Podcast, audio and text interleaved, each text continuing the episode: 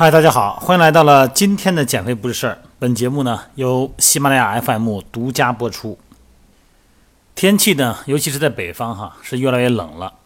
那么健身人群呢，在训练完以后，一定要穿好衣服，尤其是裸露的颈部啊，还有肩膀的位置。身体正常的朋友们呢，没有什么感觉。如果有点关节问题的人，在天冷以后，在冷空气的刺激下呢，会非常敏感，影响咱们的生活，影响咱们的训练。昨天下午呢，带一个私教呢，这个大哥呢就有肩周炎。那么在训练中呢，在一边运动一边康复，一边呢再给他了解一下肩周炎的很多理论方面的、结构方面的问题。这样的话呢，我们会员呢会。更配合训练，会更好的恢复。这个肩周炎呢，又叫肩关节周围炎，年龄稍微大点儿的，四五十岁的好多都有。它是一类引起咱们的盂肱关节僵硬的粘连性的关节囊发炎。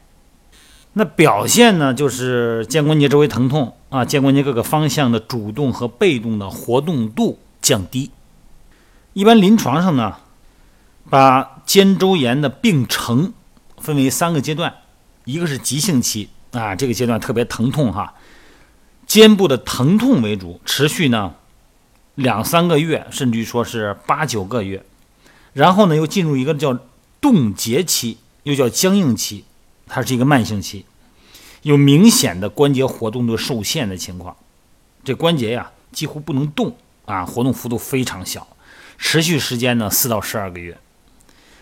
再入呢，再往下就进入了恢复期啊，又称为缓解期或者叫解冻期。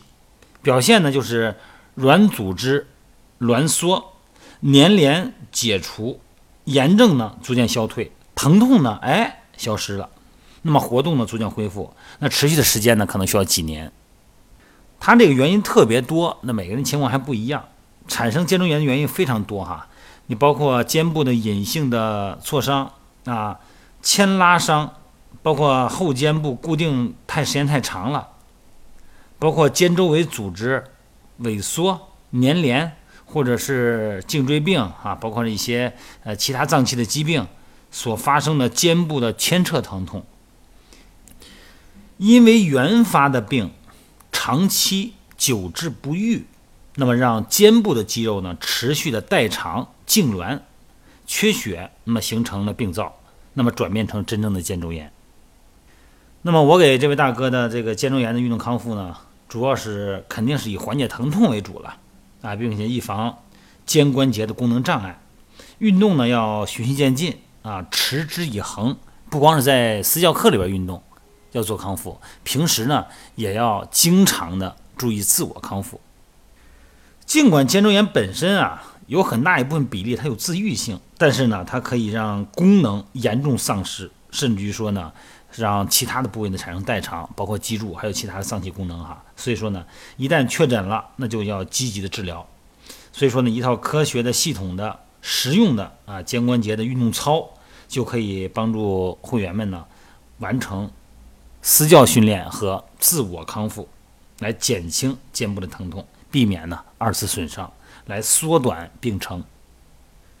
在咱们生活中哈，这个身体完成一个动作呀，它需要不止一组肌肉的力量和协调。适当的肌肉自主牵引训练，那么既可以放松肌肉组织呢，也可以增加肩关节肌肉的柔韧性。一般康复训练的器械呀，也都好准备啊。你像我们线上减肥训练营哈。像瑜伽球啊、弹力带，这个呢是价钱不高、功能完备的最好的康复利器。那么这段音频我说的是什么呢？又在音频里边又不可能给大家演示动作哈。我想说的是啊，像这种康复训练呢，咱们可能大家都会认为比较复杂哈，这个好像技术含量极高。其实呢，它是原理要弄明白以后。动作呢很简单，而且呢，你光指望这个教练呢在私教课上、在康复课上给你做康复啊，那个那个强度太低，那个频次比较少。这个呢，大家要学会自我康复。你看刚才说了哈，瑜伽球、弹力带啊，包括瑜伽带，这个呢好准备，就是没有呢，现买也来得及。那动作呢，其实非常简单。第一呢，在我的微信平台哈公众号里边呢，有很多这种康复动作，包括肩的也有。另外一个呢，咱们首先了解一个关键点，就是肩关节的，尤其是盂肱关节的功能。这关节的功能是什么呀？它能完成几个方向的运动。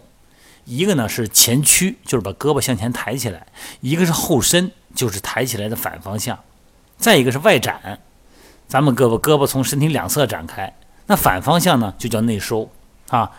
把胳膊抬起来以后呢，跟地面平行，再外展呢叫水平外展，反方向呢叫水平内收。然后大臂呢还有外旋和内旋的功能。你看这个招财猫的动作就是个外旋。那反方向呢，就是内旋。哎，这个些肌肉呢，其实呢，像肩袖肌群呐，包括三角肌啊，哎，这些肌肉，包括背阔肌，那这些肌肉呢，其实就是作用在我们肩部周围起作用的功能性肌肉。